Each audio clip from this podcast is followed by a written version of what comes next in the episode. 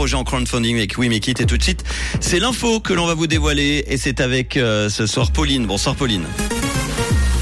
Bonsoir à tous. Vaux lance le dossier électronique du patient sur smartphone. Recul du poids du transport dans le budget des ménages et un ciel couvert au programme demain matin. Vaud lance le dossier électronique du patient sur smartphone. Déjà disponible à Genève, le dossier électronique du patient débarque donc dans le canton de Vaud. Les autorités visent à augmenter l'adhésion à ce service qui peine encore à convaincre. Il est donc possible depuis aujourd'hui de créer un dossier depuis son smartphone et l'État a assuré que ce système était hautement sécurisé puisque toutes les données ne seront ni accessibles aux assurances ni à l'administration.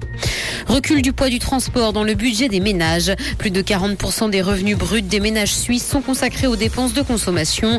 Au premier trimestre, la part déboursée pour les transports a reculé, quand celle pour le logement et l'énergie a stagné en comparaison annuelle. C'est ce que montrent les chiffres de l'Office fédéral de la statistique. La part consacrée aux produits alimentaires a quant à elle augmenté dans un contexte d'inflation.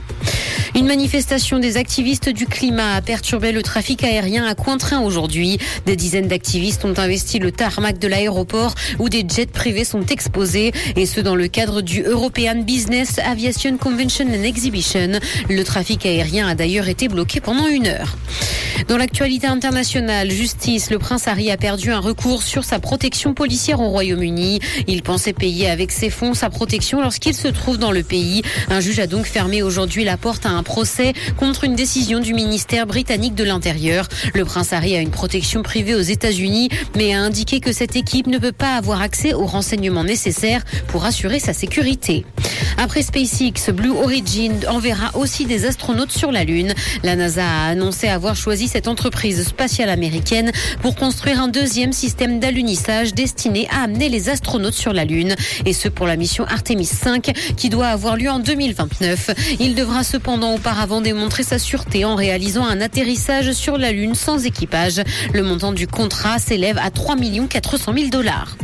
Cinéma, Quentin Tarantino a annoncé la mort de l'acteur Rick Dalton. Le comédien américain de 90 ans a connu la gloire grâce à la série télévisée Bountillo. Sauf que Rick Dalton n'a jamais existé, et ce parce qu'il s'agit d'un personnage du film de Il était une fois à Hollywood, qui est sorti en 2019. Il serait donc décédé paisiblement, comme l'a indiqué le réalisateur, dans sa maison d'Hawaï, et aurait laissé derrière lui sa femme.